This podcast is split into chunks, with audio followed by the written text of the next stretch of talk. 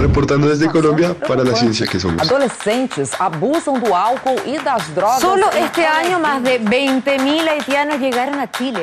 Reportando desde España para la ciencia que somos. La Dirección General de Divulgación de la Ciencia de la UNAM, el Instituto Latinoamericano de la Comunicación Educativa y Radio UNAM presentan La ciencia que somos. Iberoamérica al aire. Iberoamérica al aire.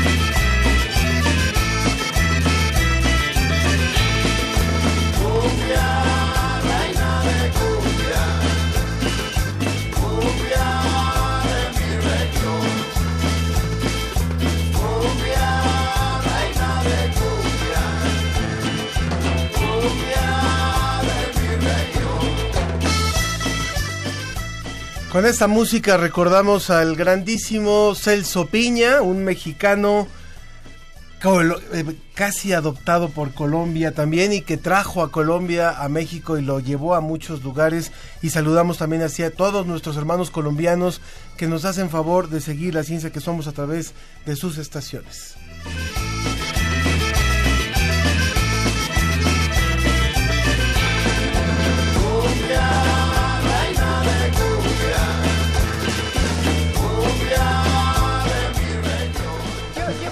Colombiano, Ángel. No, no, no, no, no, es un mexicano joven realmente, 66 años y de repente no sabemos cuándo, cuándo puede llegar la muerte. Carpe diem, ¿no? Carpe diem, por eso hoy estamos vivos y estamos haciendo la ciencia que somos. Así es, y también utilizando toda esta energía para traerles temas muy novedosos, pero también muy interesantes. Sofía Entonces, Flores. ay, claro, no nos hemos presentado. Sofía Flores, Ángel Figueroa. Con el gusto de estar aquí con ustedes a través de Radio UNAM y muchas estaciones más, tanto en vivo como en su retransmisión en diferentes países y en diferentes estados de nuestra república.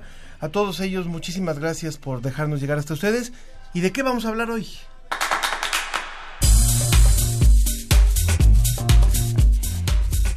¿Cómo nos vemos? ¿Cómo vemos los mexicanos a los científicos? Un experto nos va a hablar sobre un estudio realizado que arroja cifras sobre el pensamiento de los ciudadanos hacia las personas que realizan ciencia. Hacer ejercicio en la adolescencia puede evitar tener problemas de colon y de recto.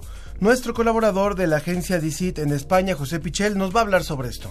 En el Amazonas, ¿qué está pasando allí? Creo que todos estamos bastante eh, interesados en saber qué está pasando allí con estos incendios. Así que un especialista nos va a hablar desde Perú sobre el tema. Y hoy en Sobre la Mesa hablaremos sobre un tema que a Sofía le da frío, sobre la sexualidad en los adultos mayores. Así que este es el tema de nuestra mesa y estos son los temas que vamos a tocar hoy, de manera que los invitamos a que participen con nosotros. Recuerden que en Facebook estamos en La Ciencia que Somos, Twitter, arroba Ciencia que Somos, en teléfono en cabina 5622-7324, 5622-7324, WhatsApp 5543-639095, 5543-639095. Cuéntenos, así como en general la sexualidad es todo un tema que sigue siendo tabú, cuéntenos si ustedes también se ponen nerviosos sabiendo que vamos a hablar de la tercera edad. ¿Quiénes se ponen nerviosos? Yo estoy nerviosa. Los hijos de personas de la tercera edad. Bueno. Eh, bueno, vamos a aprovechar para saludar a nuestros amigos en Argentina, Radio de la Universidad Nacional de Mar de Plata. En Colombia hay una buena cantidad de estaciones, Unisucre, eh, Fundación Universitaria, Institución Universitaria Antonio José Camacho, en Colombia también la Institución Universitaria Latina Unilatina, en Pereira, en Tunja, en Manizales, en Medellín, en Santa Marta Magdalena, en Armenia, en Cúcuta, también en Bogotá, en fin, pero en México por supuesto, en Tabasco, en Aguascalientes, en Palenque, en Campeche, en San Lucas Ojitlán, también en la Comisión Nacional de- para el Desarrollo de los Pueblos Indígenas a través de diferentes emisoras, en Huejutla, en varias estaciones también de Hidalgo. Y ahora que hemos revisado los, las, las conexiones a Internet por Facebook, Sí, así es. Tenemos también muchos jóvenes que nos siguen a través del podcast, pero también tenemos personas que a las que la mesa del día de hoy les va a interesar mucho para la retransmisión del domingo, que acuérdense que estamos también en AM.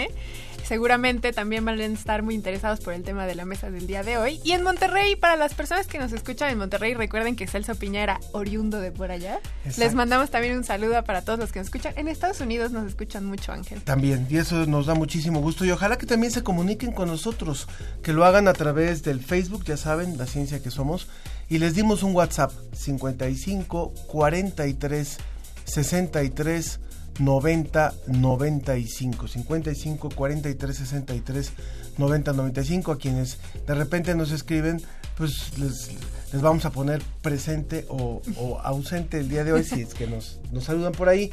Y bueno es muy muy importante también que decir lo que lo que decía ahorita Sofía. Bueno desgraciadamente hay músicos que de repente se van y se van de esta forma entonces el pasado 21 de agosto murió eh, Celso Piña y también el 19 de agosto murió un, un pintor ruso que estaba radicado en Playa del Carmen y que la verdad eh, vale mucho la pena su, su obra. Ahora les digo exactamente el nombre porque no es, no es fácil. Había tenido ya varios años viviendo aquí en México Leonid Afren- Afrenov, Afremov.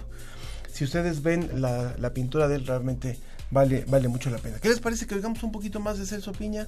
Un poquito más de Celso Piña en lo que logramos a nuestro compañero José Pichel y podemos continuar con la ciencia que somos.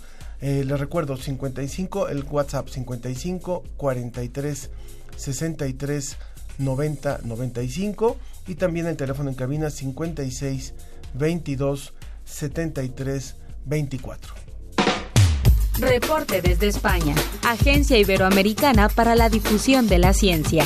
Visit.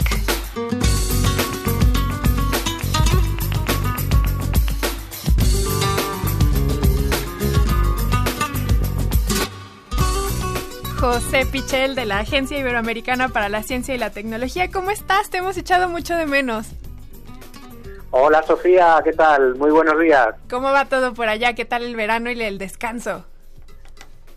Bueno, pues el descanso estupendo, como siempre, necesario, además, que también nos dice la ciencia que el descanso es necesario, así que nada, ya eh, de vuelta al trabajo y con muchas ganas de, contar ciencia en este nuevo curso que, que iniciamos. Genial, pues nos encanta tenerte de vuelta, aunque estuvimos contigo todos estos programas últimos, pero eh, tenerte en vivo y en todo color nos encanta. Entonces, ¿qué te parece si con este entusiasmo que traes ya del descanso pasamos a hablar de ciencia y nos vienes a hablar de actividad física en la adolescencia? Cuéntanos. Sí, es una investigación eh, que hemos eh, conocido recientemente y que nos vuelve a hablar de la importancia de la actividad física en la salud. En este caso, en concreto, eh, nos habla de la importancia de realizar ejercicio desde eh, épocas muy tempranas de la vida, desde la adolescencia, para conseguir reducir el riesgo de que eh, tengamos adenomas colorectales. Eh, los adenomas son tumores benignos. Eh, lo que pasa es que pueden derivar en precursores, pueden ser precursores de cáncer colorectal. Ya estaríamos hablando de un tumor eh, muy serio y muy preocupante en la vida adulta, ¿no? Eh, bueno, eh, investigadores de Brasil, en concreto de la Universidad de Sao Paulo y de Estados Unidos, de la prestigiosísima Universidad de, de Harvard, han colaborado en este estudio que se ha hecho a lo largo de muchísimos años. Eh, se ha seguido la evolución eh, vital de 30.000 mujeres y se ha comprobado esto, que cuanto más ejercicio eh, realizaban, menor riesgo tenían de desarrollar estos adenomas después. Se ha comparado el caso de mujeres que, bueno, generalmente no realizan actividad física con otras que han hecho esa actividad física solo durante su adolescencia, otras que solo han realizado actividad física en su época adulta y otras que la han realizado durante toda la vida. Bueno, aunque solo hayamos hecho eh, actividad física en una parte de nuestra vida, parece que eso sirve de prevención eh, para el cáncer y en este caso en concreto para estos pólipos, ¿no? Eh, lo que pasa es que a lo largo de la vida, eh, si seguimos realizando ejercicio, pues ese efecto es acumulativo, con lo cual eh, aquellas mujeres que habían realizado ejercicio en su adolescencia o solo en su época adulta, con respecto a las mujeres que eh, no realizan nunca actividad física, pues tienen una eh, menor posibilidad eh, menor riesgo de que aparezcan esos adenomas colorectales. Pero es que si además eh, han hecho ejercicio durante toda la vida, ese riesgo es muchísimo, muchísimo menor, hasta un 39% menos de riesgo. Claro. Con lo cual, eh, bueno, pues como te decía, eh, lo que nos viene a decir este estudio es la importancia de esa actividad física. Oye, José, me hace recordar un estudio de hace algún tiempo en el que demostraban que por cada hora de actividad física, específicamente de correr, eh, aumentas la probabilidad de vida siete minutos. Y cuando le conté esta noticia a un amigo me dijo, entonces me puedo volver inmortal. Y me dio mucha gracia a su razonamiento. Pero aquí lo que tú nos dices es ejercicio moderado. ¿Qué significará eso? ¿Unas eh, 30 minutos cinco veces a la semana? ¿Cuánto será ejercicio moderado?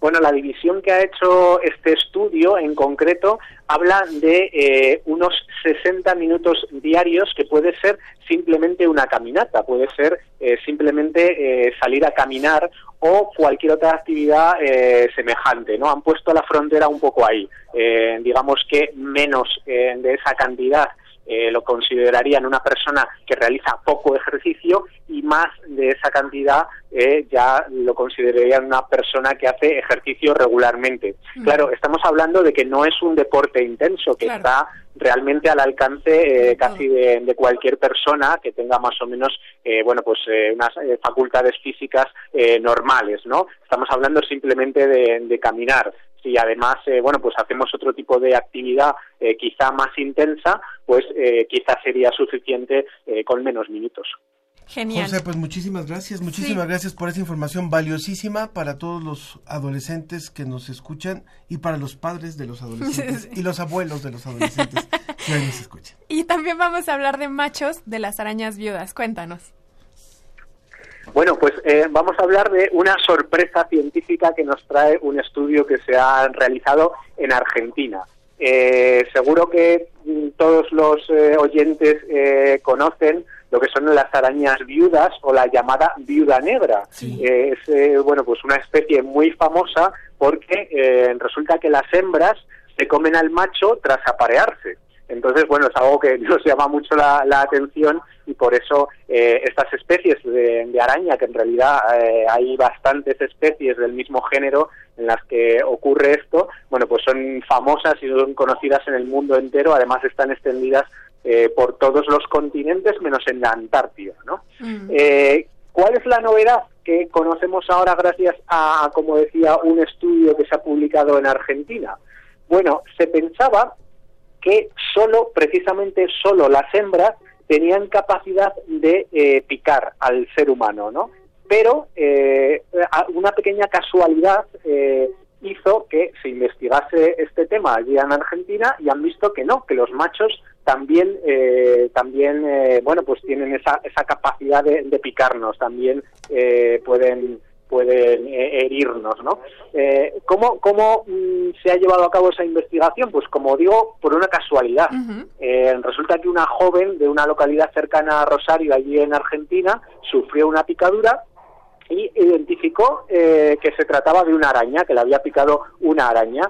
Bueno, eh, la, la capturó, eh, la llevó a analizar y eh, un biólogo que trabaja en el CONICET, eh, en el organismo más importante de investigación de Argentina y también en la Universidad Nacional de Mar del Plata, eh, vio que se trataba de un macho. Claro, eso no cuadraba con lo que sabíamos hasta ahora o lo que o lo que intuíamos, ¿no? Entonces eh, analizó eh, ese caso y ha analizado, eh, bueno, pues el comportamiento de, de esta especie y ha comprobado que efectivamente también hay picaduras eh, de los machos de, de estas especies. ¿Por qué no lo habíamos averiguado hasta ahora? Bueno, pues probablemente porque eh, la picadura de los machos no es tan peligrosa, causa menos molestias que la picadura de, de las hembras y solo eh, parece que solo pican en zonas eh, de piel muy delgada, ¿no? solo nos damos cuenta de que nos han picado en determinadas situaciones y eh, por eso hasta ahora no se conocía esta circunstancia. Por que, eso está- eh, por eso también los chica- machos de la araña producen eh, picaduras. Por eso esta chica vivió para contarlo, ¿no? Exactamente, sí, sí, vivió para contarlo y además eh, tuvo esa habilidad de, de recoger ese ejemplar de, de araña, que es una araña pues muy pequeñita, y eh, la llevó a, a analizar y, y gracias a esa pequeña casualidad, bueno, pues tenemos este, este estudio que quizá no es una gran revelación eh, científica, pero desde luego sí que es muy curiosa, ¿no? Y a veces también la ciencia avanza de, de esta manera por pequeñas casualidades o pequeñas intuiciones que pueda tener eh, una persona a la hora de, de realizar el estudio. Buenísimo, pues están increíbles las dos noticias que nos traes, pero está genial que te tenemos de vuelta, José. Te agradecemos mucho, José Pichel de la Agencia Iberoamericana para la Difusión de la Ciencia y la Tecnología DICIT, con el apoyo de la Fundación Española para la Ciencia y la Tecnología FECIT. Te mandamos un abrazo hasta allá, hasta España. Pues encantado de estar eh, de nuevo con vosotros, eh, Ángel, Sofía, que, que vaya muy bien el programa y nada, nos volvemos a escuchar, volvemos a hablar el próximo viernes. Un abrazo Buen fin de grande. semana. Un abrazo grande, José. Muchas gracias. Un abrazo. Entrevista. Entrevista. Pues agradecemos muchísimo tener en la línea telefónica a Baltasar Rodríguez, que es arquitecto senior y él se llama, eh, él se autollama evangelista tecnológico del Interna- de International Business Machines Corporation de IBM. Eh, Baltasar, muy buenos días.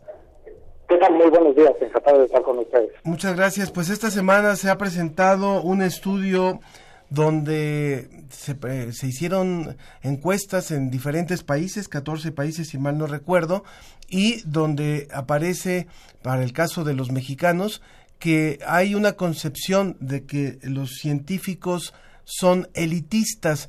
Eh, son, eso fue tal vez lo que llamó más la atención y lo que se publicó, sobre todo en los medios, en los medios masivos. Pero nos gustaría saber cuáles son las grandes conclusiones que ustedes encontraron en esta encuesta en el caso mexicano.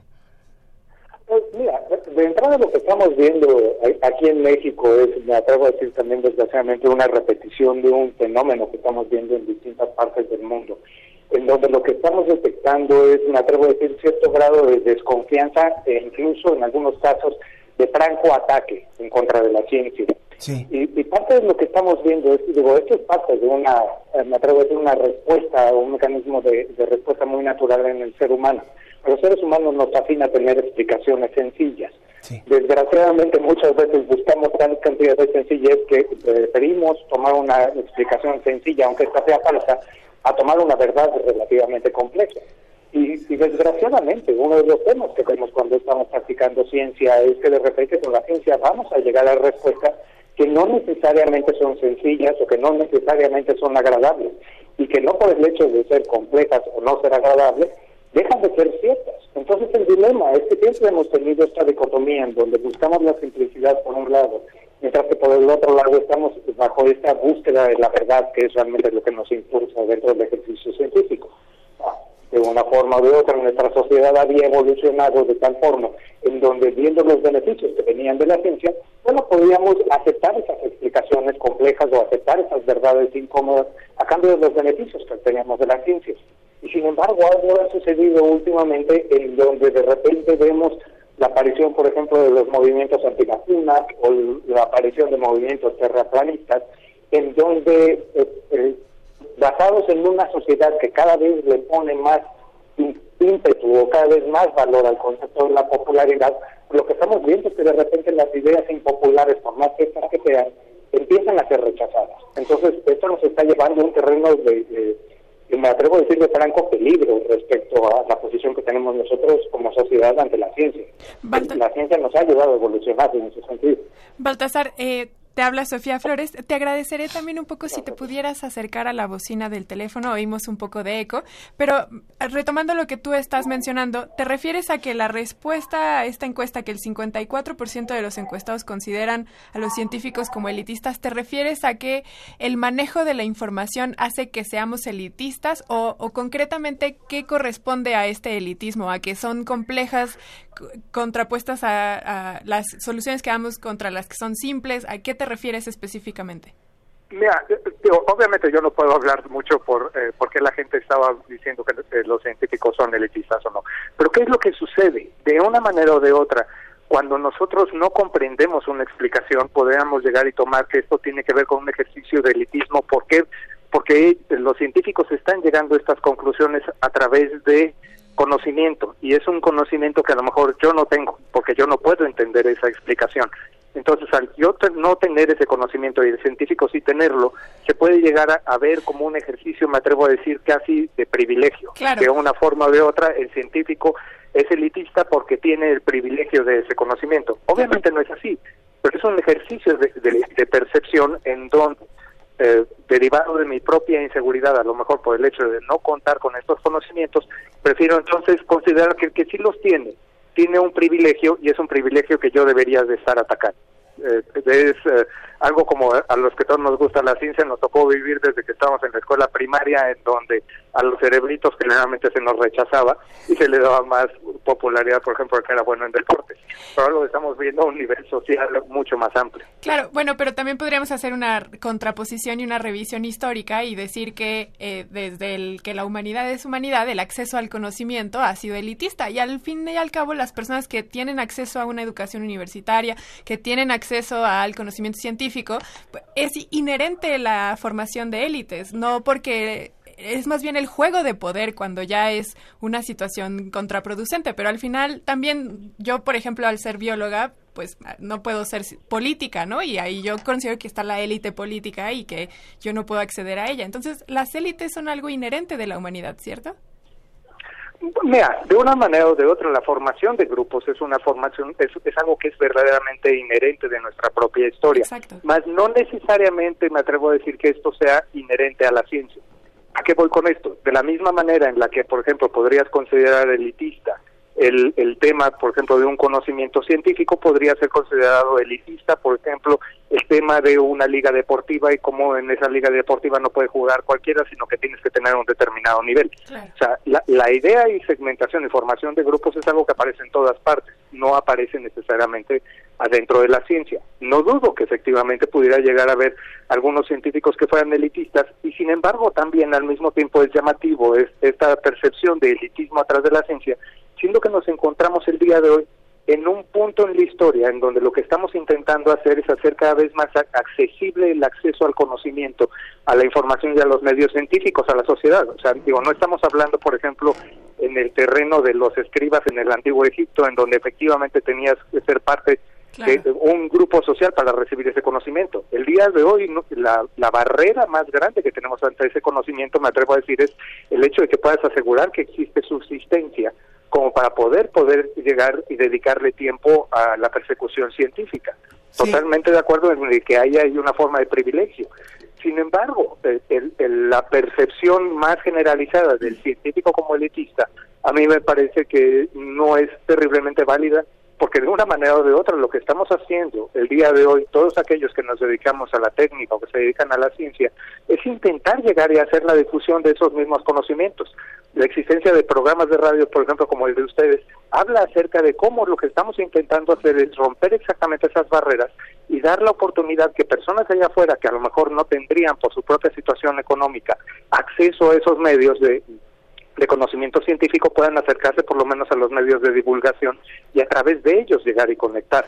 Entonces, yo creo que si vemos el actuar diario de la ciencia, la ciencia per se no es elitista y mucho de lo que hacemos nosotros no es elitista.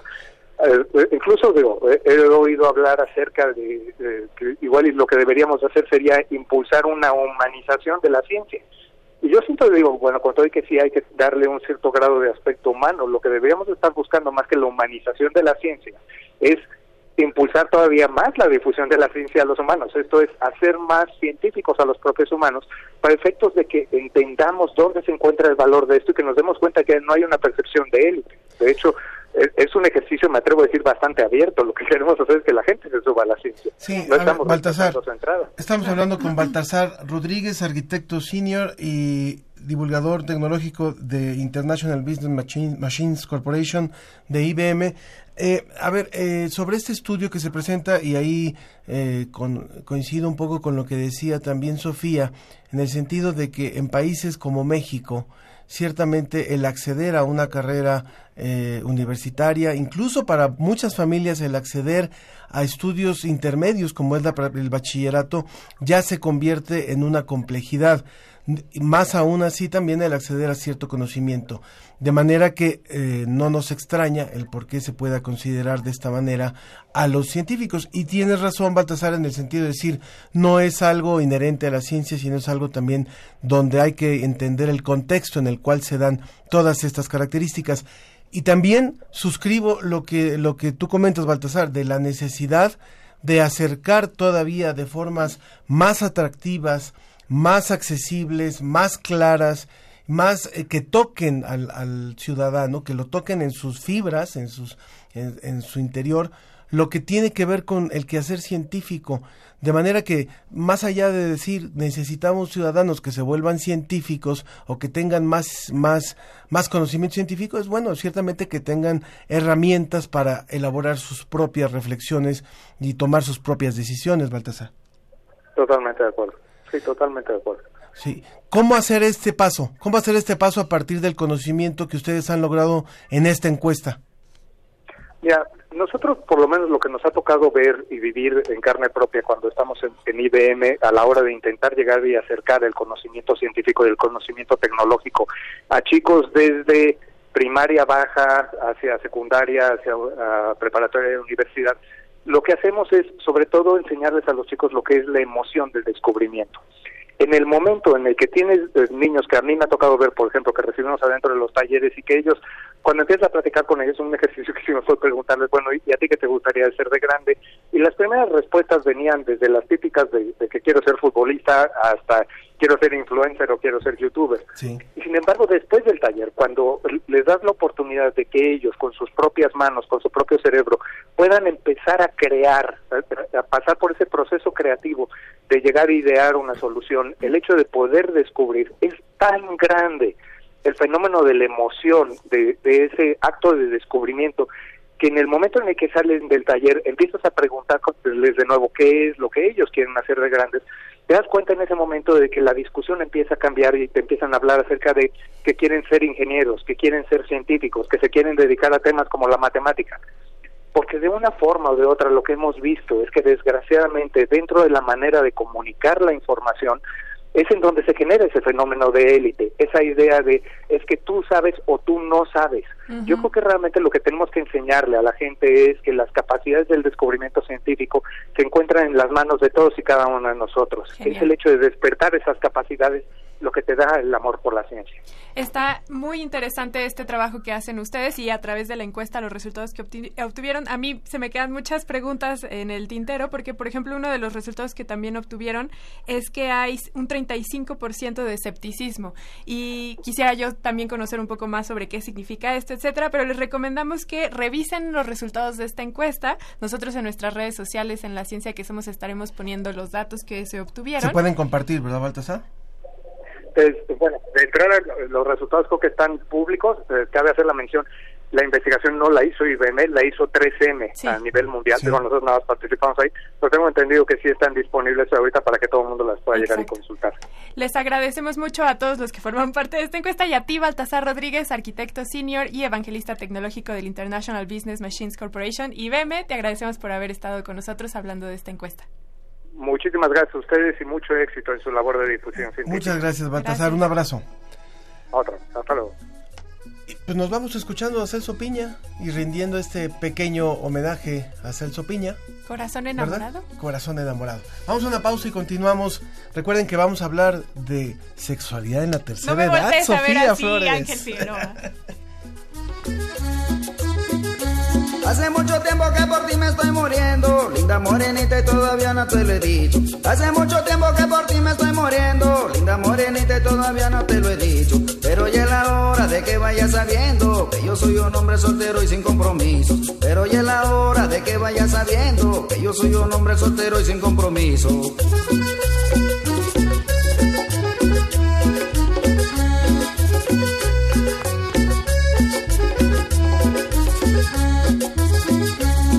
Más silencio, confiésale tus penas, tus buenos sentimientos que tú sientes por ella. No guarde más silencio, confiésale tus penas, tus buenos sentimientos que tú sientes por ella.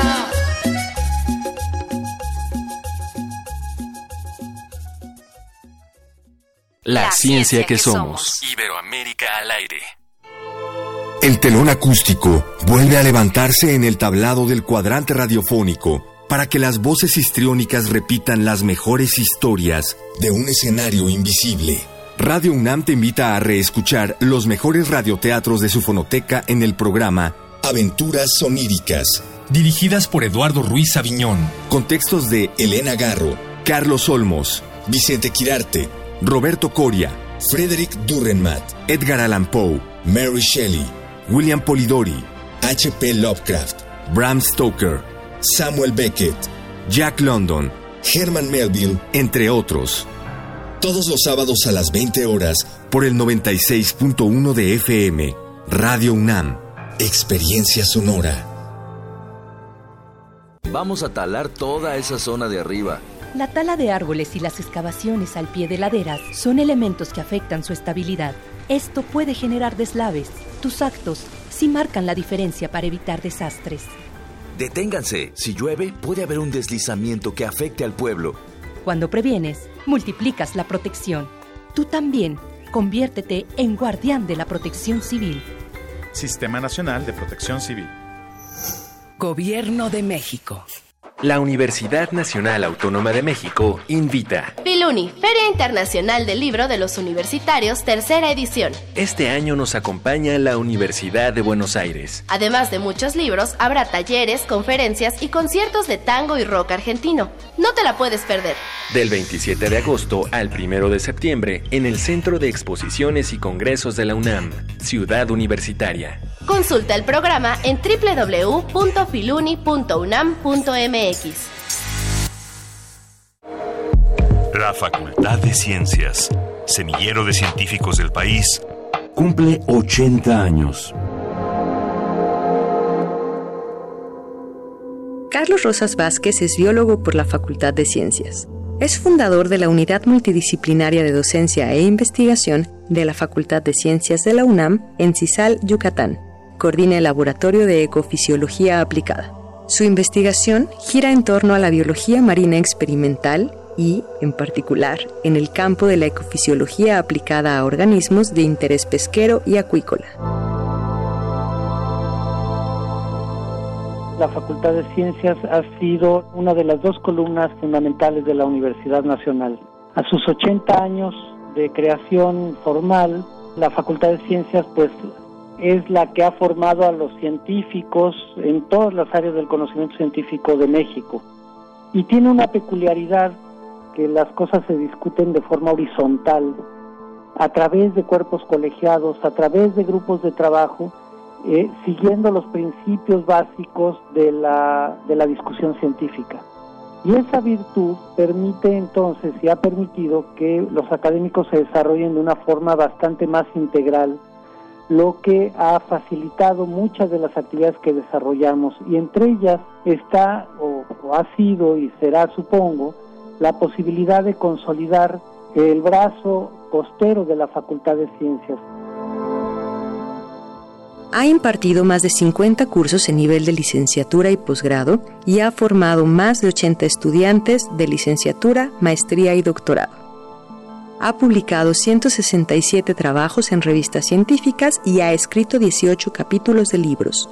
Cuenta con dos patentes, una en el campo de la nutrición y otra para el manejo y reproducción de pulpos en condiciones controladas, y del Cephalopod International Advisory Council. Cuando el compañero Adolfo Sánchez y yo decidimos que había que hacer algo en la costa, fue precisamente esta, esta posibilidad de discutir las cosas en forma horizontal lo que permitió que pudiéramos plantear a las autoridades de la facultad la posibilidad de mover y de generar y de crear los grupos de trabajo de la facultad en el área en, el área costera de tal manera que se fuera construyendo desde la base un concepto de investigación, docencia y extensión en, en este ámbito, sobre todo en un momento en que la sociedad mexicana voltea y ha volteado poco hacia la costa y la facultad entonces ofrece ahora una, una posibilidad de formación, capacitación, educación y desarrollo de proyectos científicos y tecnológicos asociados a los recursos costeros de, de la nación. Y es precisamente en, esta, en este contexto en el cual pues esta forma de discutir, de analizar y de ver las cosas desde la Facultad de Ciencias ha facilitado esta creatividad.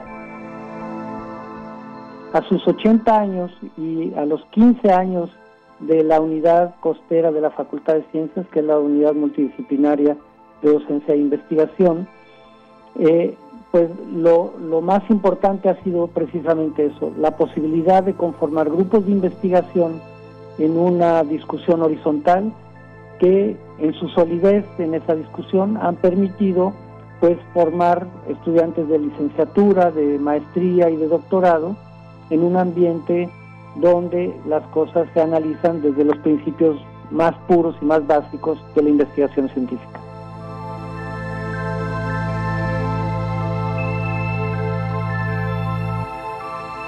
Visita la página de internet www.fciencias.unam.mx para conocer las actividades que se harán en el marco de los 80 años de la Facultad de Ciencias. Radio UNAM, Experiencia Sonora.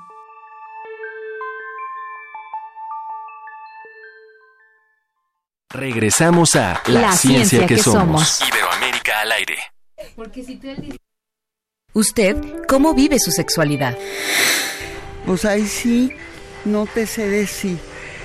¿Por qué? Pues ¿cuál sexualidad? Ya se acabó. Bueno, no se acabó, pero... pero casi. Bueno, pues nosotros ya llevamos más de 20 años casados y nos gusta pues estar juntos. La sexualidad no es solamente el acto de tener sexo. Para nosotros la sexualidad es algo más como compenetrarse con la pareja, entender cómo piensa, darle gusto en algunas actividades que hace, compartirlas con él, eh, que él también comparta algunas de las actividades que nos que me gustan a mí.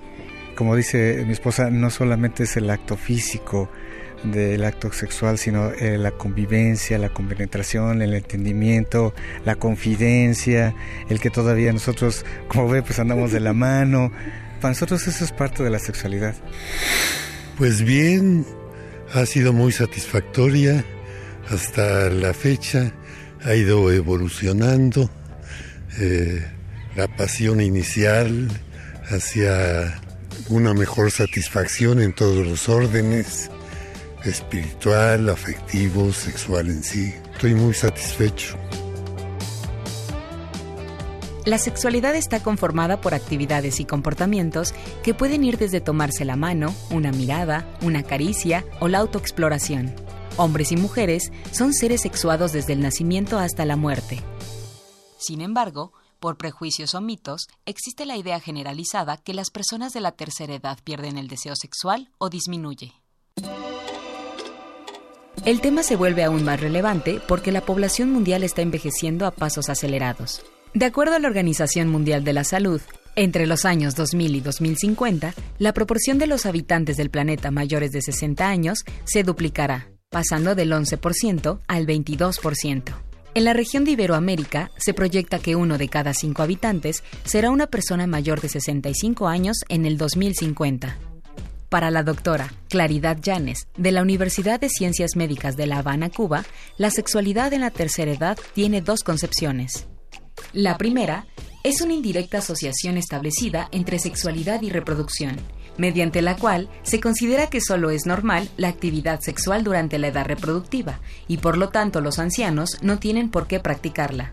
La segunda concepción es el prejuicio de viejo enfermo, tan fuerte que se instala en las mismas personas mayores, familiares, personal médico y de enfermería que convive con los ancianos. Que haya una sociedad que no discrimine, que me dé la oportunidad y el techo erótico para poder estar incluso en una residencia de adultos mayores, que tenga el espacio para poder hacerle el amor a una mujer que conquisté en esa residencia y no que se metan las familias como un acto púdico de pudor y, de que otros determinan mi autonomía si yo soy capaz de seguir dirigiendo mi vida.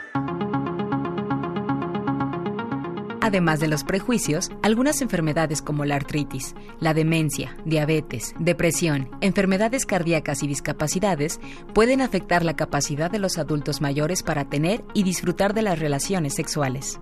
Por otro lado, la viudez es uno de los motivos por los que, en la mayoría mujeres, dejan de tener cualquier contacto con el sexo. En muchos entornos, quedarse viuda significa salir del espectro sexual, y ocurre mucho más cuanto más anciana es la mujer. Lo que yo quiero es muy difícil, porque yo quiero un hombre que tenga su cultura, que salgamos y entremos, pero lo de menos, la cama.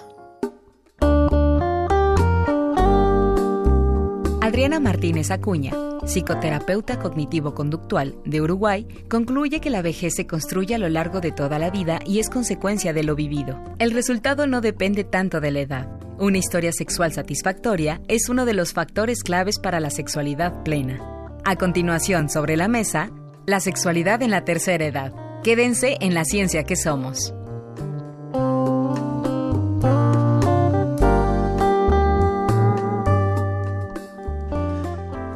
Continuamos en la ciencia que somos, bueno, ya listos para entrar a este tema que la verdad es que es, es muy, muy apasionante. Eh, voy a repetir los, las vías de contacto.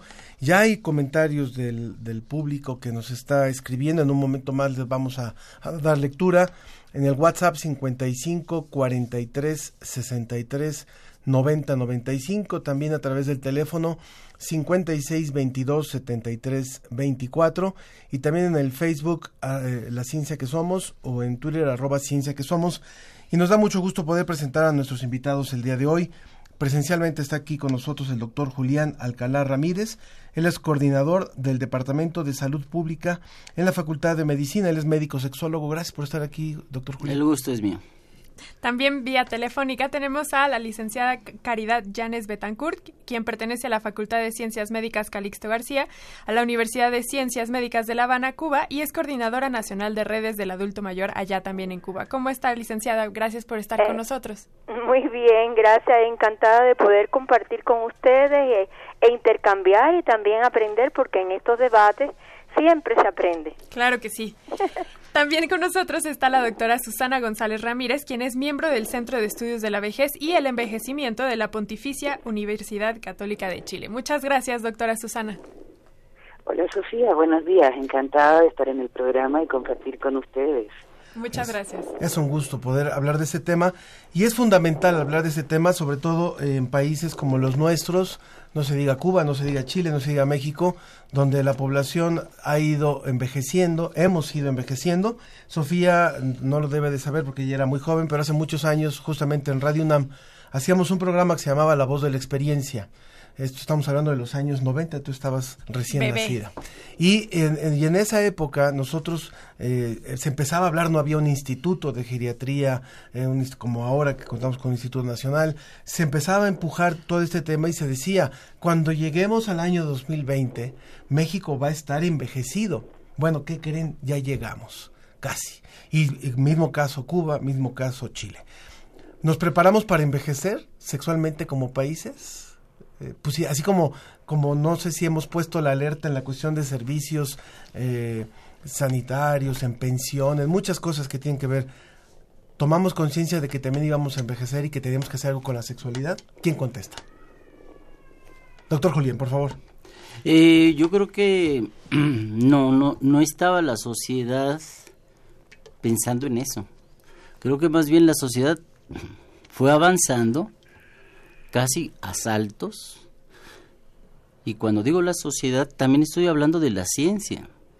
O sea, hace efectivamente algunos años hablar de la sexualidad en la tercera edad era un tema ausencia de libros de geriatría, de libros de sexología, de congresos y gustosamente empezamos, creo, a encontrar ya los frutos que sensibilizaron desde hace décadas, pero creo que no fue, digamos, con una dirección precisa, sino más bien como luego se dan las cosas, o sea, como arrebatos. Y creo que la sociedad ha arrebatado, para bien, el derecho a defender sus derechos, pues, ¿no?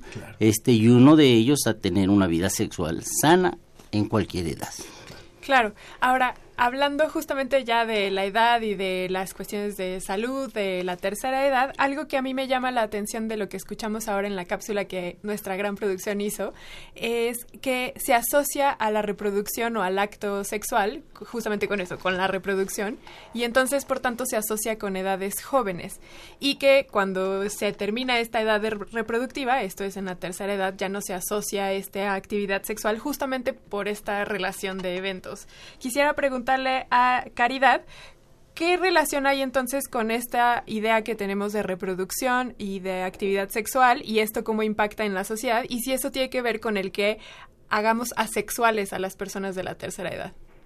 Bueno, eh, realmente es eh, una discriminación eh, manifiesta que se piense que son asexuados los adultos mayores e inclusive en muchas ocasiones hasta se disfruta más de la sexualidad cuando ya son adultos mayores porque no tienen el miedo a salir embarazados. O sea, eh, relacionar sexualidad con reproducción son totalmente opuestos los, los, los, aspectos, porque la reproducción se produce, bueno, para, para procrear y intervienen los órganos eh, de, del aparato genital femenino, por supuesto, pero la sexualidad tiene un componente psicológico y un componente de placer. Muchos hombres, aquí por ejemplo en Cuba, los, los, los adultos mayores disfrutan plenamente de la sexualidad, disfrutan del beso, del abrazo, del sentirse querido, de si no si existe alguna enfermedad que es limitante, hay otras cosas, hay otros placeres, el, el, la, la, el beso, el, el amor, el cariño, la relación de amor de la pareja que va más, va más allá de una simple penetración. Quiere decir esto que el adulto mayor en nuestro país, y me permiten hablar un poquito más de acá de Cuba, sí, claro. existe, ¿eh? Sí, sí, por favor. Sí, sí, aquí tenemos el programa de atención integral al adulto mayor, que tiene tres subprogramas, el programa institucional, el programa comunitario y el programa eh, eh, hospitalario. Pero en cada uno de estos lugares existen centros de recreación, existe la Universidad del Adulto Mayor, donde el adulto mayor tiene la posibilidad de intercambiar con otros eh, con otros em, adultos mayores de diferentes sexos. Muchas o gracias. Sea, eh, de, con, o sea, con otro adulto mayor que, que compense su, su relación. E inclusive yo he hecho investigaciones en hogares de ancianos donde las adultas mayores manifiestan que están en contra de la, del, de la separación entre hombres y mujeres. Ellas quieren estar juntos porque quiere disfrutar del, del sexo opuesto y e igual con el hombre.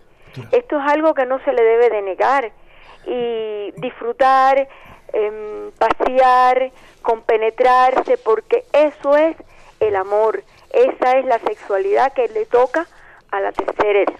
Vayamos al caso, vayamos, muchas gracias, eh, Caridad. Vayamos al caso de Chile también, en donde hemos visto por ahí, por ejemplo, algunas, algunos, algunos casos de grupos de tercera edad que justamente se reúnen para trabajar sobre el tema de la sexualidad y para hablar sobre esto. Cuéntenos, por favor, Susana. Susana González. Exactamente, Ángel. Mira, nosotros acá tenemos la, la experiencia, ¿no? Que, eh, bueno, lo que decía eh, Caridad, ¿no? Y, también Julián respecto de los prejuicios en torno a la sexualidad de las personas mayores es un enorme factor que bloquea el que las personas mayores puedan entonces tener el concepto de que la sexualidad es algo que va más allá de la reproducción, pero también está esto eh, unido a una infinidad de otros prejuicios, ¿no? Vinculados a que las personas mayores son enfermas solo por el hecho de tener edad eh, y que eso las limita en, en su desempeño y en su vida sexual. Eh, y en general lo, lo más lo más grave del caso es cuando son las propias personas mayores eh, las usuarias de estos prejuicios, ¿no? Eh, cuando ellos mismos se, auto, se autocancelan, digamos. Exacto, claro, cuando cuando caen atrapados, ¿no? En, en la profecía autocumplida de que las personas mayores eh, le tienen que decir adiós a la vida sexual, sobre todo en el caso de las mujeres, donde esto está muy vinculado a la menopausia, ¿no? Uno de los grandes prejuicios es que después de la menopausia la mujer pierde el deseo sexual, lo cual no es verdad, es un prejuicio. Un prejuicio. Justo, justo qué bueno que doctora Susana menciona el tema de la menopausia porque le quería preguntar al doctor Julián, en el caso fisiológico de las personas, sabemos que los adolescentes están abarrotados de hormonas y que eso es mucho lo que los impulsa a, a, a tener una vida sexual activa y sí hay evidencia de que el cambio hormonal a través de la edad hace que también nuestros deseos sexuales, aunque como nos han dicho Caridad y Susana es un prejuicio, sí es verdad que hay un componente fisiológico que hace allí alguna modificación en nuestra conducta. No sé en el caso sexual y en el eh, específicamente en el tema de la tercera edad, qué situación exista y cómo nuestros cuerpos se adaptan a esta modificación. Bueno, yo creo que valdría la pena retomar, como lo dice Susana, caridad también. No es claro hay, hay modificaciones anatomofisiológicas eh, propias del proceso de envejecimiento que tanto van para el hombre como para la mujer. Claro. Eso es. Julián. Y este mm, me refería en términos de que no es una enfermedad es un proceso Claro, una transformación. Y es un proceso que vamos teniendo desde edades muchísimo más tempranas. En el caso de la mujer, digamos, se asocia con el climaterio y aún así sabemos que hay muchos factores a partir de los cuales definen que algunas de ellas su menopausia inicia antes que otras y no solamente es un asunto biológico y, genético sino también ambiental. Mm este, un ambiente más erótico, quiero pensar como Cuba. México tenemos de todo, pero en lugares en donde la represión sexual es muy intensa, obviamente se vive con bastante más sufrimiento este tipo de procesos.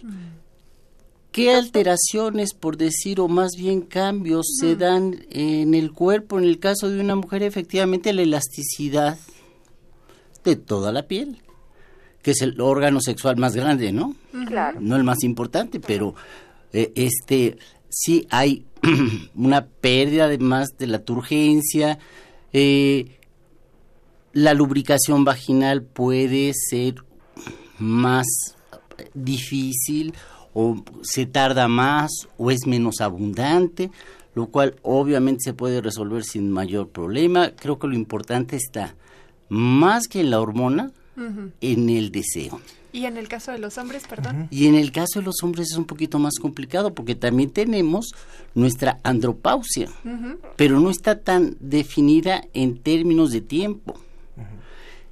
Pero no quiere decir que no haya esos cambios. La musculatura se nos va haciendo menos marcada. Eh, los testículos pues igual van a disminuir en términos de su producción de espermatozoides y de volumen, la erección, así como en el caso de la mujer, la lubricación, la erección tardará más tiempo en lograrse, en ser firme, pero no quiere decir que no se pueda tener. Es decir, es totalmente compatible los cambios hormonales con una vida sexual sana porque la hormona que más se asocia con el deseo, hay muchas, pero de las que más se asocia es la testosterona, que también las mujeres tienen, aunque no tengan testículos. Este, la cantidad que se requiere para mantener deseo es muy pequeña. Muy bien. De tal manera que biológicamente en una persona que está en la tercera edad, creo que hay que descartar aspectos biológicos, pero fundamentalmente habría que pensar cómo fue su vida sexual previa, si sigue teniendo pareja, si desea tener pareja, si no ha caído a rutinas, como más pensar este tipo de cosas. Déjeme repetir los, las vías de contacto para el público que nos está escuchando. Ya hay varios comentarios y en un momento más los vamos a leer. 56 22 73 24 es el número telefónico. 56 22 73 24.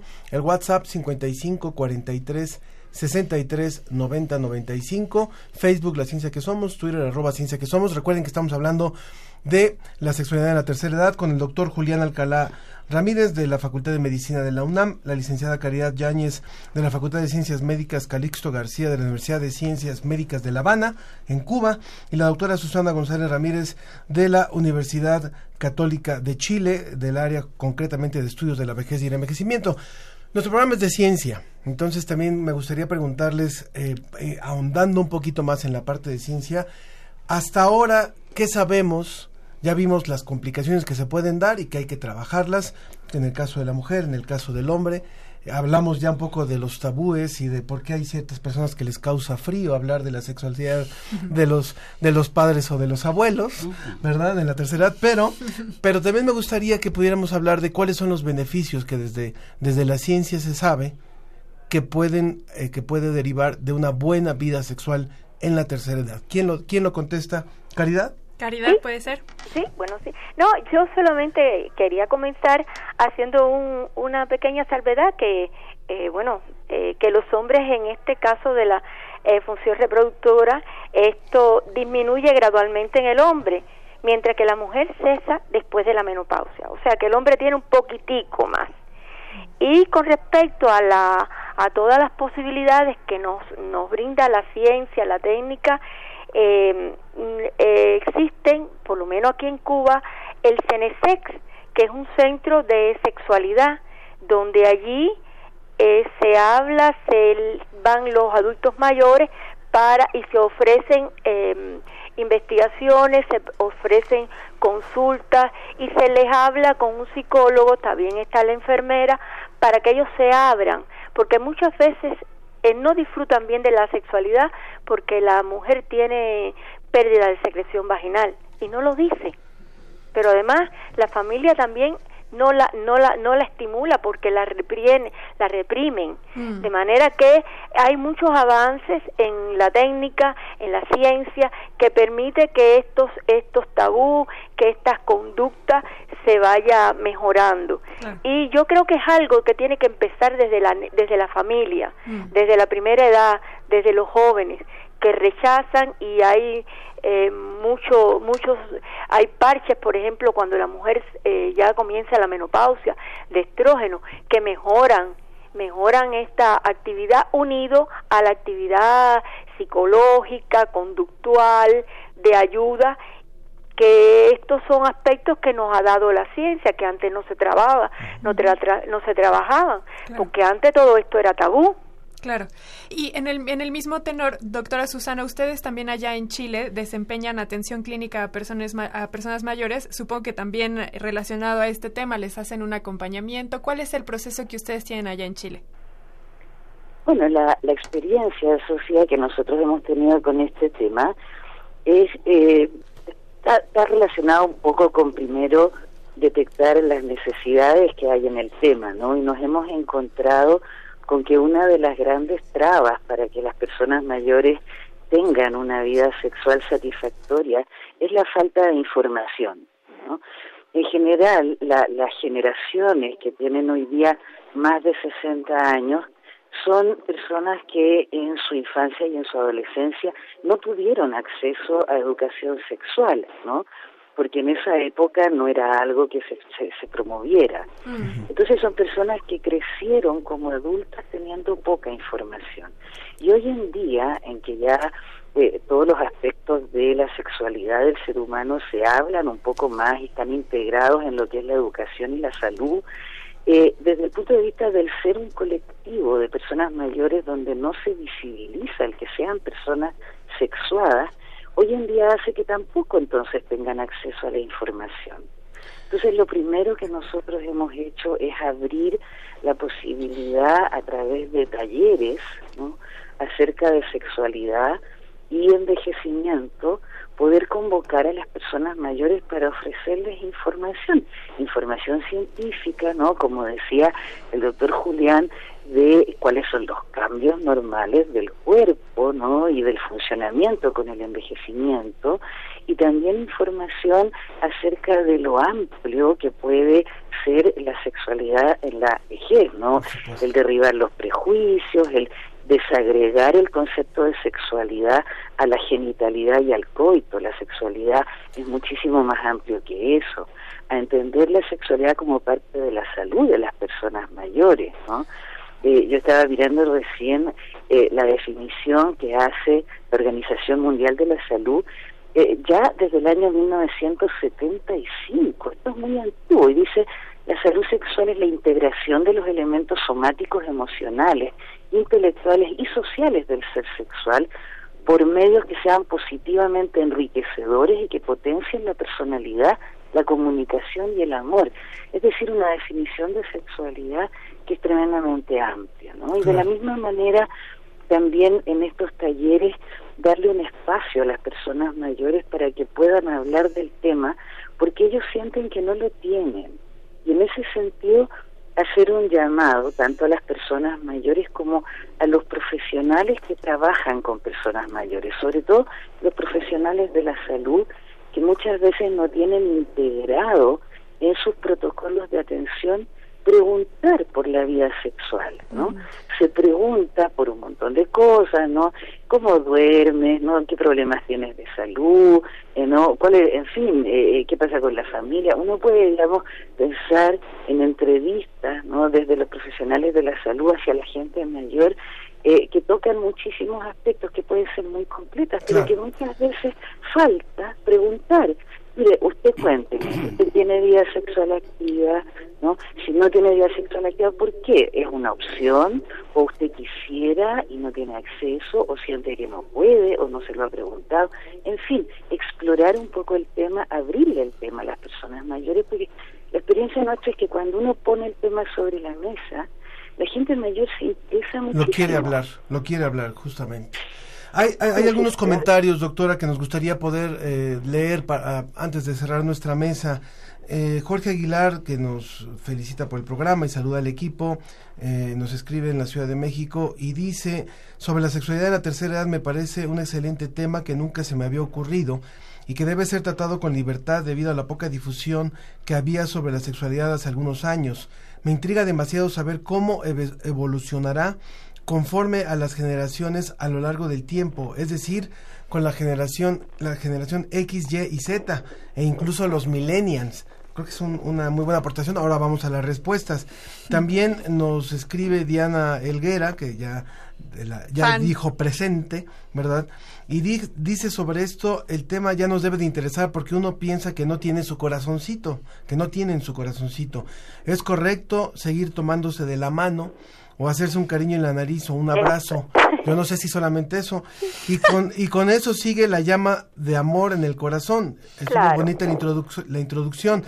Dice, en, en el caso de los hombres, aunque sean vejetes, pueden seguir, así lo dice, pueden seguir teniendo vida sexual con mujeres jóvenes, aunque tenga sus bemoles. Y las mujeres tendrían que estar muy bien físicamente, pero no se da tanto también Isabel Naranjo en Facebook nos dice que nos escucha todos los viernes desde Córdoba, Argentina. Está, anda también por allá por el Cono Sur. Saludos. Nos agradece la información que proporcionamos y la calidad de los contenidos. Y bueno, también Carlos López y Mario Mora nos mandan saludos, así como también Mario, sí, Mario Mora nos manda saludos. Aunque dice que la ciencia no se elitiza, ese tema ahorita lo comentamos. Pero bueno, ¿algún comentario de esto que nos ha dicho el público? Mira, sí, eh, eh, creo que José Luis eh, comentabas, ventajas, hay un montón de ventajas. La primera promoción de la salud y de prevención, decimos, entre otras cosas, hacer ejercicio y tratar de ser felices.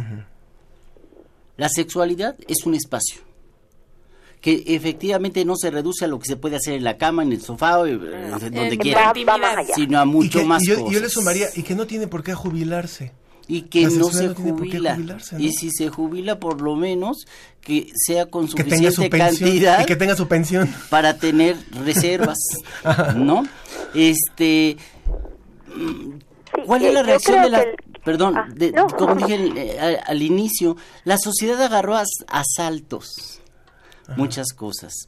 Los jóvenes, eh, que es una quizá mal, mal generalizar, pero los jóvenes me parece tener una actitud muchísimo más abierta a su propia sexualidad y a la de los otros. Es otro tiempo. Porque el que reprime al otro generalmente es que se está autorreprimiendo a sí mismo. Claro. Y habría que pensar que la represión particularmente habría que ponerle un alto, rompiendo, sí, los prejuicios, malas ideas de espiritualidad o de religiosidad, este, sobre todo en el caso de las mujeres. De acuerdo. Nos, Eh, queda, yo un, creo- nos queda un minutito, por favor. eh, No, yo creo que lo Caridad, sexual... ¿verdad? Sí. ¿Ah? Caridad, Sí, no. ¿verdad? Yo creo que lo sexual no puede reducirse solamente a lo genital. Se va a estar reduciendo a lo largo de la vida y, y, y es más allá y también recibe la influencia de los padres y de la sociedad. Claro. O sea que va más allá una caricia hasta cuando los, los adultos mayores enviudan. En la masturbación se les puede ori- orientar también, ¿por qué no? Si es algo que ellos van a sentir placer. Claro, también Gabriel García Márquez, me- o sea, todo lo que están platicando ustedes me hace pensar en el amor en los tiempos del cólera. que, Exactamente. eh, justamente Gabriel García Márquez desarrolla esta idea de la sexualidad en una edad temprana y que las personas en tercera edad no son personajes asexuales ni aislados de una sociedad altamente erótica. Susana, te pedimos también, por favor, tus comentarios finales.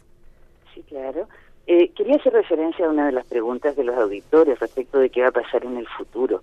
Sin duda que en el futuro las cosas van a ir cambiando porque la conducta sexual del ser humano siempre ha estado muy influida por la sociedad. Y en la medida que nuestra sociedad va cambiando, también seguramente vamos a ir evolucionando. Y finalmente, como el mencionar eh, que eh, el mensaje para las personas mayores es que eh, la vida sexual en la gente mayor no es algo que uno pueda generalizar, pero sí uno puede decirle, mire, usted, si usted tiene interés en una vida sexual activa, si usted eh, le interesa, si usted lo quiere, tiene el derecho, ¿no? Y tiene la oportunidad de llevar a cabo su deseo, ¿no? Infórmese, atrévase, converse con su pareja, pida orientación profesional a los profesionales que están informados, porque esto es algo que sí es posible. Yo creo que eh, hay muchísimo que avanzar todavía. Eh, me ponía a pensar en ese momento sociedades como la mexicana, por ejemplo, y tal vez es el caso de otras sociedades a nivel latinoamericano que han tenido que trabajar mucho en la cuestión de su de su apertura. Yo no, a mí no me gusta mucho la palabra tolerancia porque nadie tiene por qué andar tolerando a los otros. O sea, en la cuestión de apertura, por ejemplo, y ahora no sé, es un poco más común ver a un par de hombres besándose. Pero ¿qué pasa cuando hay un par de viejos, dicho con todo cariño, de personas mayores besándose? O sea, ahora, ahora ya, ya abrimos a una parte, pero todavía hay mucho más que abrir, porque todavía hay mucha crítica y hay mucho prejuicio. ¿no es Es así? que es un problema cultural. Hay que, hay, hay que iniciar un proceso educativo en general para que exista la tolerancia. No la voy a emplear porque no, no le gusta a usted, pero eh, hay que abrirse y aprender y conocer, porque a medida que conocemos y aprendemos de todas estas cosas, tal como te estoy juzgando, me van a juzgar a mí. Y entonces esto es algo que tiene que comenzar de, en un movimiento general. Y pienso que en las consultas eh, geriátricas que casi nunca se, se explora la sexualidad tiene que existir un acápite donde se le pregunte a la, a la persona mayor qué necesidad tiene, qué, te, qué, te- qué quieres, en qué te puedo ayudar, cómo logras esto mejor lo mismo para el hombre que para la mujer. Entonces es algo que tiene que ser un movimiento bien importante de, de unirnos todos y, y bueno, avanzar en aras de, de que ellos tengan eh, más confort, de que se sientan más felices y más aceptados también. Pues muchas gracias. Así es, les agradecemos mucho a los tres por habernos iluminado en esta mesa. Le agradecemos al doctor Julián Alcalá Ramírez, coordinador del Departamento de Salud Pública en la Facultad de Medicina aquí en la UNAM. Muchas gracias, doctor. A ustedes. Le agradecemos a la licenciada Caridad Llanes Betancourt de la Facultad de Medicinas, perdón, Facultad de Ciencias Médicas Calixto García, allá en Cuba, en La Habana, Cuba. Muchas gracias. Gracias, Caridad. Gracias a ustedes, gracias a ustedes por permitirme este espacio de, de comprensión con los colegas y de, y de aprendizaje. Te agradecemos mucho. Y a la doctora Susana González Ramírez, miembro del Centro de Estudios de la Vejez y el Envejecimiento de la Pontificia Universidad Católica de Chile, también muchas gracias. Muchas gracias a ti, Sofía. Ángel, también un gusto haber participado con ustedes. Muchas gracias. Gracias. Vamos con un poquito de música. No soltamos el tema, no, soltamos el tema. En un momento más vamos a hablar eh, con una persona de Naciones Unidas sobre esto, que también sobre el tema de derechos humanos en las personas mayores. Y regresamos un poquito más de Celso Piña, Sampuesana, cumbia Sampuesana.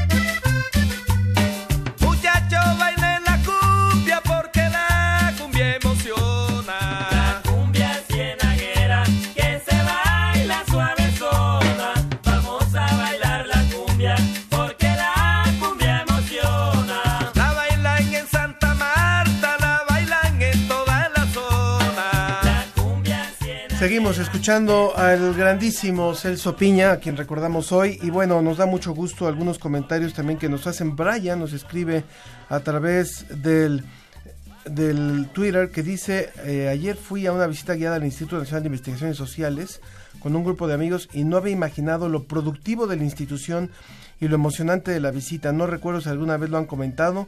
Bueno, lo dejo por ahí, es fácil ir. Gracias por esto, lo vamos a tomar como sugerencia, por supuesto, Brian. Y bueno, ya está con nosotros vía telefónica Rosita Korenfeld. Ella es experta independiente de la ONU, de Naciones Unidas, defensora del goce de todos los derechos humanos de las personas mayores.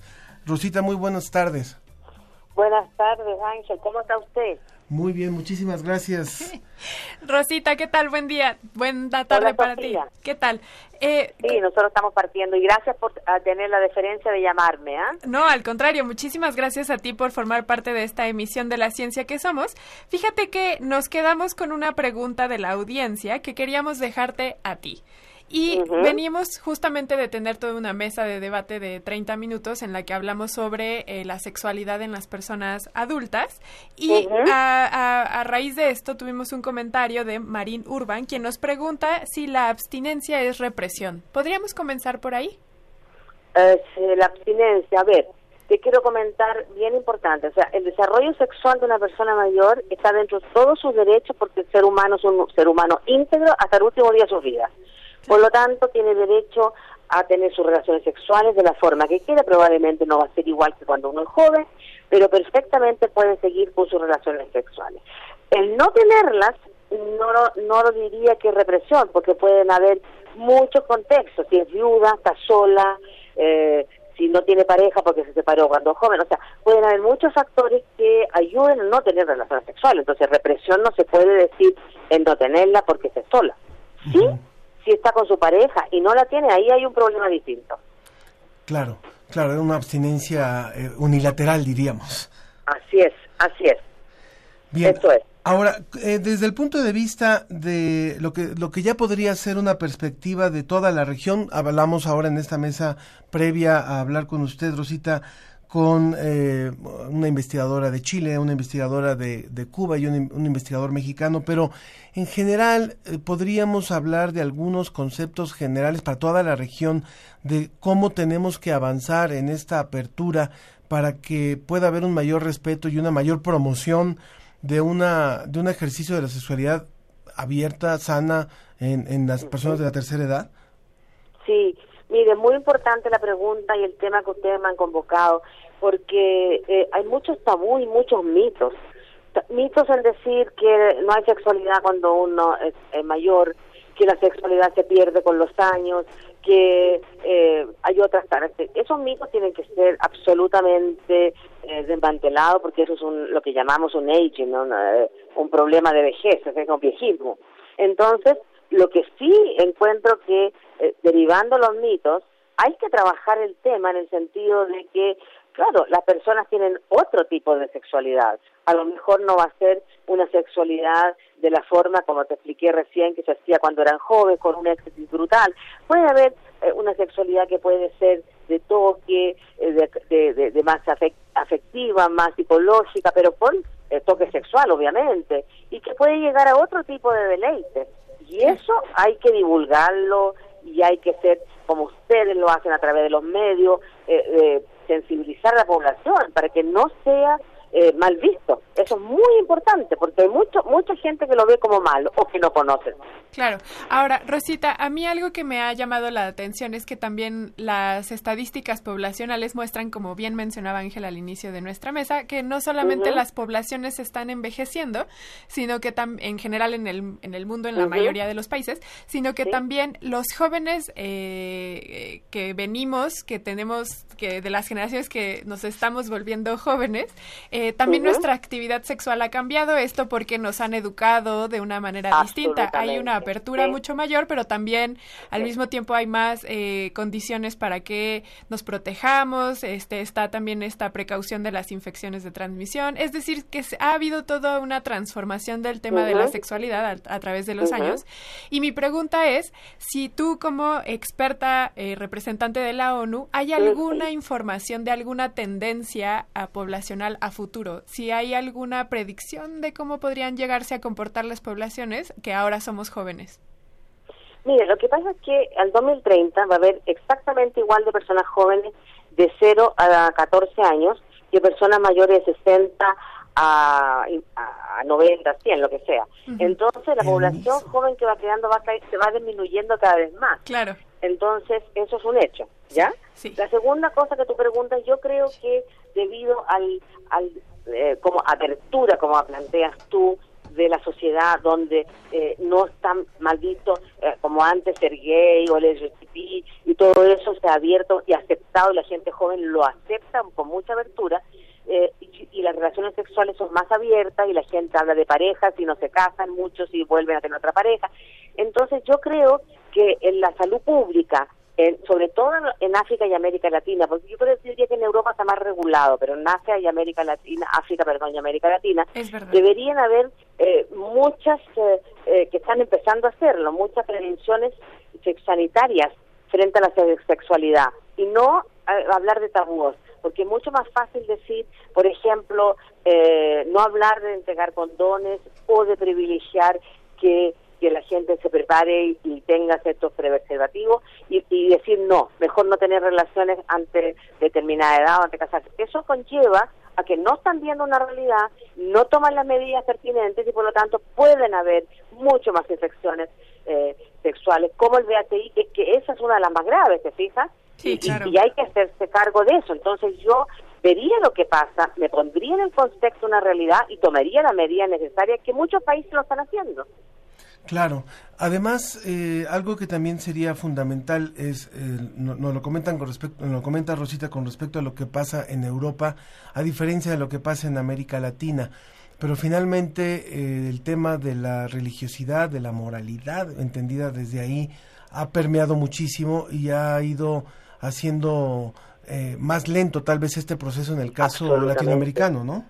Absolutamente, porque eh, somos países muy conservadores, donde la iglesia en general, de cualquier tipo de iglesia, estoy hablando de iglesia católica, protestante, judía, ortodoxa, lo que sea, la iglesia ha sido muy fuerte, porque ha ayudado en muchas cosas eh, a los países. Entonces, eso hace que con los gobiernos y los países haya ciertos problemas para implementar las políticas públicas sanitarias.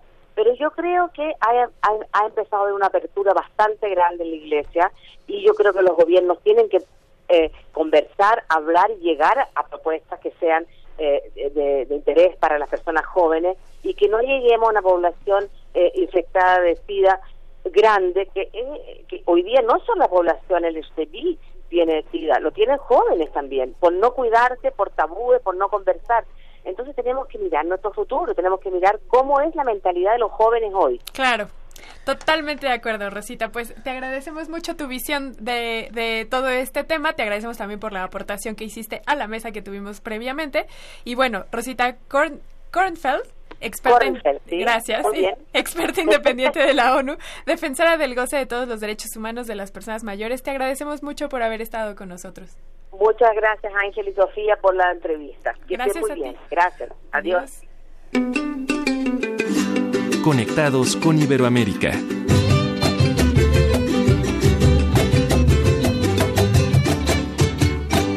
También Carlos López en Twitter dice, siguiendo los temas sexuales, podrían hablar de fetiches, por ejemplo, las personas que se visten del sexo opuesto sin cambiar sus preferencias sexuales. En fin, hay muchos temas todavía que siguen, que siguen en pie y los, los retomaremos, por supuesto.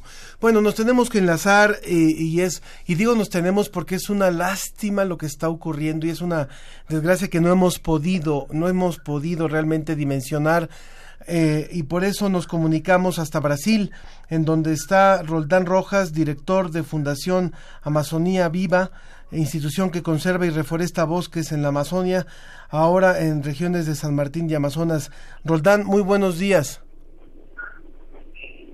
Buenos días, Ángel y Sofía. Eh, mira, eh, la verdad que yo estoy en el Perú. En este estoy momento, sí. muy ah, distante todavía de la frontera con Brasil. Ah. Pero bueno, estamos también ya sintiendo los efectos del cambio climático. De acuerdo. Roldán, ¿podrías, eh, para las personas que probablemente no están tan empapadas del tema, darnos una perspectiva general de qué es, cuál es la situación que está pasando por ahora el Amazonas? Bien, eh, en la parte correspondiente a la Amazonía peruana, eh, también hay muchos reportes de incendios forestales y obviamente tiene una implicancia en la eh, producción y en el clima. Eh, sin embargo, eh, todavía a nivel de Perú se ha este, eh, podido controlar eh, eh, algunos focos de incendios que han aparecido. De todas maneras, la, el Ministerio del Ambiente y eh, eh, del Estado de Perú están en alerta y estamos en contacto con las autoridades para tomar medidas pertinentes para evitar la propagación de eh, los incendios que están ocurriendo muy cerca Se ha cortado la llamada. Eh, recuerden, estábamos hablando hasta Perú, hasta Perú, como nos lo dijo él, Roldán Rojas, que es director de esta fundación Amazonia o Amazonía Viva. Y bueno, lo que está ocurriendo realmente en esta región del planeta es, es una catástrofe. Eh, se ha dicho mucho a través de las redes sociales que, que es una lástima que cuando ocurrió el incendio en Notre Dame, Mm. eh, todo mundo reaccionó, los países reaccionaron, al día siguiente, a los dos días, había ya millones de euros destinados al posible rescate y a la reconstrucción de un templo precioso, pero, pero un templo finalmente, y y ahora que está ocurriendo esta, este incendio que está comiéndose eh, hectáreas y hectáreas, eh, no, no, no hay esa reacción. Eh, nuevamente retomamos la comunicación. Roldán, te pediríamos si pudieras acercarte un poquito más al teléfono para escucharte mejor. Y bueno, usted, usted tú como director de la Fundación Amazonía Viva, la Amazonía está enferma en este momento, se está, ¿qué le está, qué, qué, qué esperan de la reacción de, los países para poder tomar acciones mucho más fuertes eh, para contrarrestar los incendios que están ocurriendo? Bien, Ángel, eh, efectivamente tenemos todavía eh, políticas que no están muy adecuadas a la realidad de la Amazonía.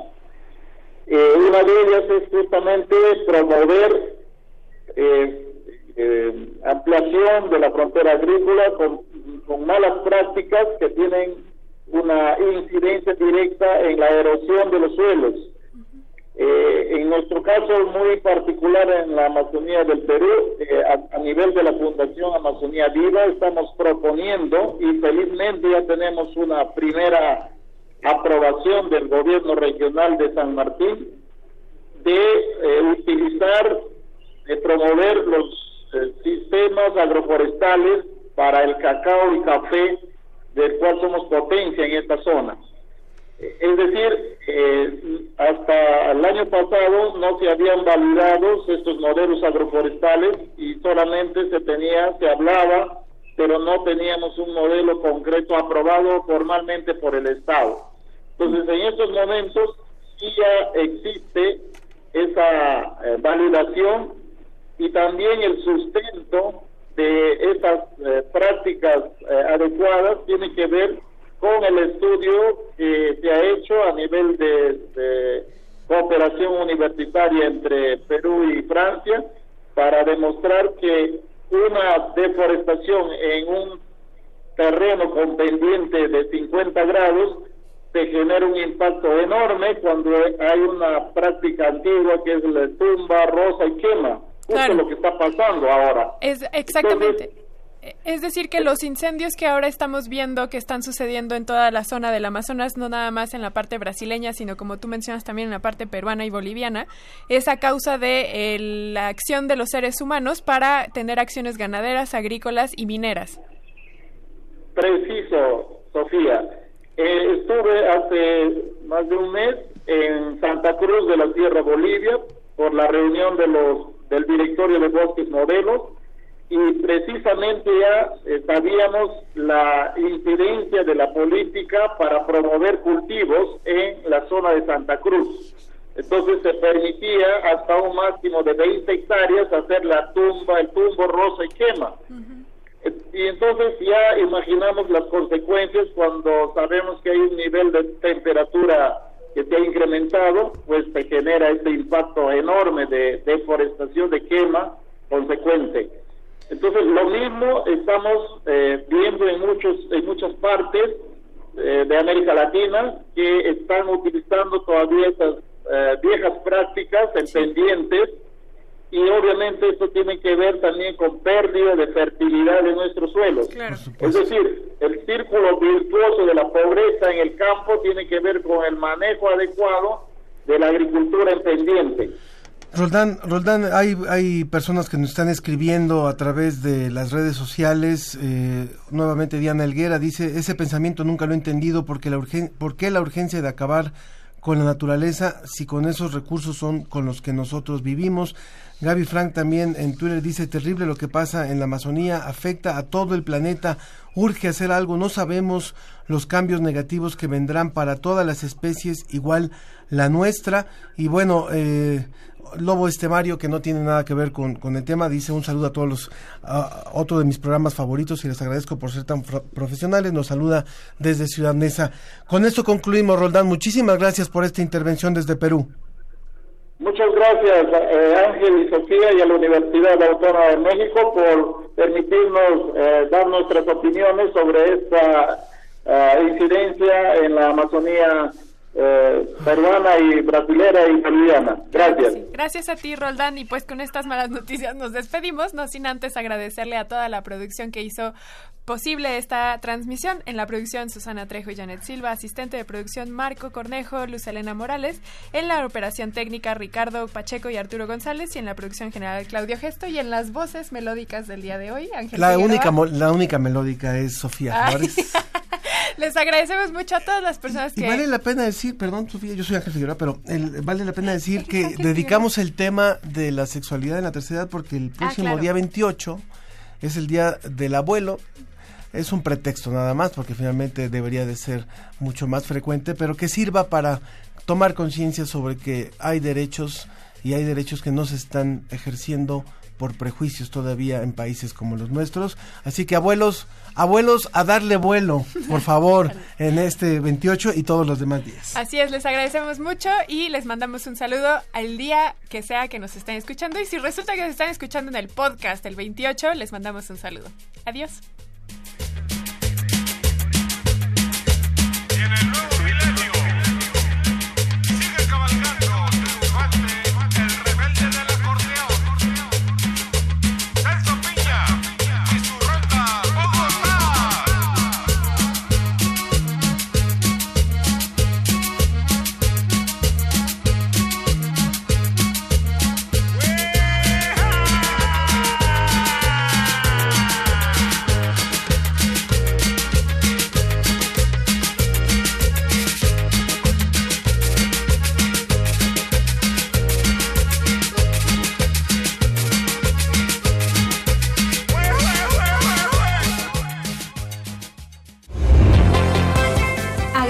Agradecemos tu compañía. Nos escuchamos la próxima semana en punto de las diez y media de la mañana. La ciencia que somos. Iberoamérica al aire.